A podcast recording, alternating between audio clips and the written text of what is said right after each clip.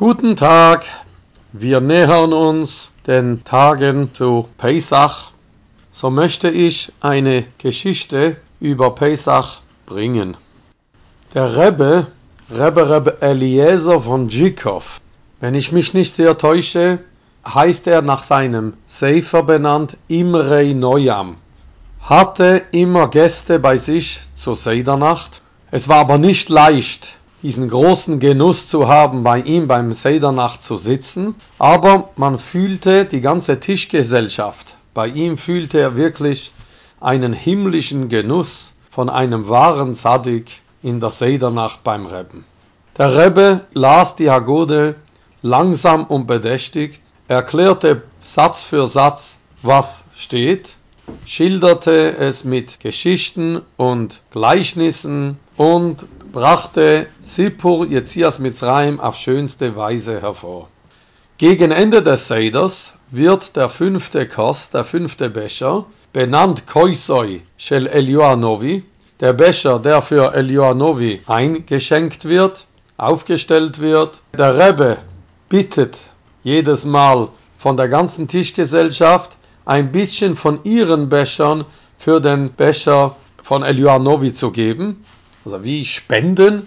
Diesen Minhag habe ich nicht gesehen, ich persönlich, den sehe ich hier zum ersten Mal. Und dann, wenn dieser gefüllt ist, bevor die Türe geöffnet wird und der Abschnitt Shefeucha Moscha gesagt wird, begann er zu erklären, die Sache, wer die das Verdienst hat, Elianovi mit den körperlichen, fleischigen Augen sehen zu dürfen. Meistens geschieht dies unerwartet und erzählt ihnen diese Geschichte.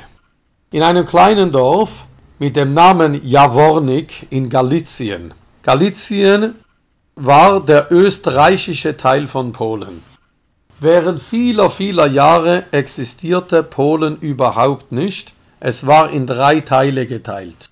Der eine Teil hieß Kongresspolen. Das war das nördliche Polen und gehörte Russland. Dazu war Warschau, Lodz und so weiter. Der südliche Teil Galizien gehörte zu Österreich, das damals ein Riesenreich war. Galizien gehörte dorthin, Ungarn, Rumänien, ein Teil von Jugoslawien, Tschechoslowakei gehörte alles zu Österreich und Schlesien war der westliche Teil von Polen, der gehörte Deutschland. Und Polen selbst hatte kein, keine eigene Regierung. Also kommen wir zurück, nachdem wir einen geografischen Ausschweif gemacht haben. Jawornik also war in Galizien eine kleine Ortschaft, dort wohnte ein armer Mann mit dem Namen Rabbi Pesach Langsam. Er war ein Nachfahre des berühmten Mekubal, Rabbi Shimshon von Ostropole, der auf zur Heiligung des göttlichen Namens, weil er Jide war, in den schrecklichen Ausschreitungen der Kosaken am Ende des Dreißigjährigen Krieges, wo Hunderttausende Jiden von den Ukrainern auf grässlichste, brutalste und grausamste Weise dahingeschlachtet wurden. Die Kosakenhorden führte ein General an Chelmenitsky und die Ukrainer machten ihrem Ruf und ihrem Namen leider große Ehre, indem sie brutale, barbarische Handlungen durchführten. Rabbi Shimshon von Ostropoli, der große, berühmte Mekubal, kam dabei auch ums Leben und starb auf Kiddush Hashem. Rabbi Pesach langsam aus der Ortschaft Jawornik in Galizien war ein direkter Nachfahre von diesem heiligen Mann. Seine Frau Rochelmina war eine Nichte des berühmten Rebereb Elimelech von Lischensk. Sechs Kinder entsprangen dieser Ehe von Rabbi Pesach und Rochelmina und Rabbi Pesach war ein gottesfürchtiger Mann, der auf geradeste Weise sein Leben führte. Jedoch sein Haus war leer Hunger war dort ein täglicher Gast, bis er einmal entschloss, er werde sich als Melamed verdingen lassen in einer umliegenden Ortschaft, um seine Familie ernähren zu können. So nahm er den Wanderstecken zu Beginn des Winters, kurz nach Sukkes, in die Hand und ging von einer Ortschaft zum zweiten, um eine Anstellung zu finden. Unterwegs kam er an einen Gasthof, dessen Pächter ein Jid war, der mit geistigem wenig zu tun hatte, sehr grob war, aber zur Freude von Rab Pesach wurde ihm bekannt, dass dieser einen Melamed suchten für seine Kinder, die gänzliche Ignoranten waren, Amei Hooretz.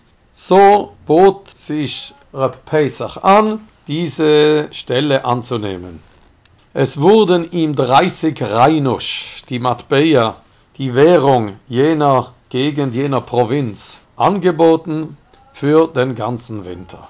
Nun saß Repesach in dieser, diesem Gasthof auf, mühte sich für das Lernen bei den Kindern, rackerte er sich ab, ihr Verstand war schwerfällig, trocken wie Ton, verstopft, es wäre ihnen lieber, sich auf den Fluren und Wiesen rumzutollen und Dummheiten und Lausbubenstücke zu machen mit den Jünglingen der Ortschaft. So gingen die Tage schwer durch und nur schwer wollte es Repesach gelingen, den Jungen etwas beizubringen. Er selbst litt unter Hunger und es fehlte ihm am notwendigsten, denn dieser Pächter war zwar ein vermögender Mann, aber ein schrecklicher Geizhals. Er gab ihm sehr wenig trockenes Brot, etwas Wasser also gab ihm das Minimum vom Minimum. Während er für sich selbst eigentlich noch zufrieden war und damit begnügte, zog sich ihm aber das Herz zusammen und schmerzte ihn sehr, den Pächter zu sehen, wie er seine Hand von Stucke verschloss und jeglichen Gast, der etwas essen wollte, ohne zu bezahlen, von zu Hause vertrieb. Er konnte das nicht zuschauen, diese Hartherzigkeit, und bot an, dass er die Gäste ja aufnehmen soll und es vom Lohn von Rapesach abziehen soll. Du bist ein großer Battlen, sagte der Gasthof Pächter. Jedoch war er sofort einverstanden und schrieb jeglichen kleinsten Betrag in einem Heft auf, das auf die Rechnung von Repesach, dem armen Melamed, ging. Da kam es nun Shabbos Mevorchim vor dem Monat Nissan. Repesach wollte nach Hause gehen, nach einem halben Jahr, da sich für die Arbeit abgerackert hatte. Da nahm der Pächter sein Heft raus, machte eine Rechnung und sagte ihm, Du hast deinen ganzen Lohn aufgenutzt nach dieser Rechnung hier. Nicht nur, dass dir keinen Groschen mehr zusteht, du bist mir sogar noch zwei Reinusch schuldig.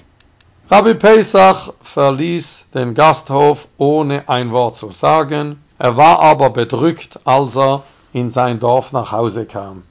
Lange wanderte er, war er unterwegs, seine Tasche war leer, jedoch sein Herz dennoch war von Freude erfüllt, dass er so viele Mitzwes mit seinem schwer verdienten Geld, das er nie zu sehen bekommen hat, erfüllen konnte. Als er nun in sein Dorf kam, stand die Sonne schon schräg am Horizont und Rabbi Pesach begann zu rennen, damit er in der Schil, in der Synagoge, noch Minche mit der Gemeinde zusammen davenen kann.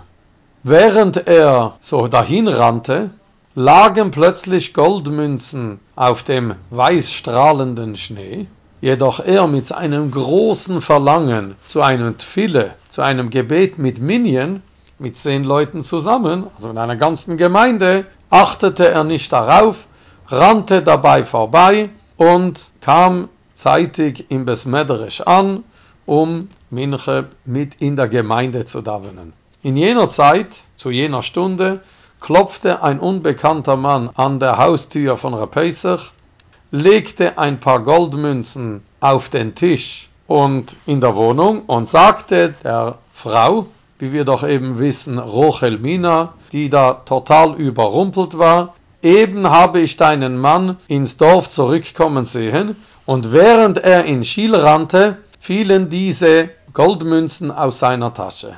Ich nahm diese Münzen und möchte nun Hashovas Avede erfüllen. Ich wollte Hashovas Avede erfüllen, jedoch verschwand er aus meinem Blick, daher habe ich sie hergebracht.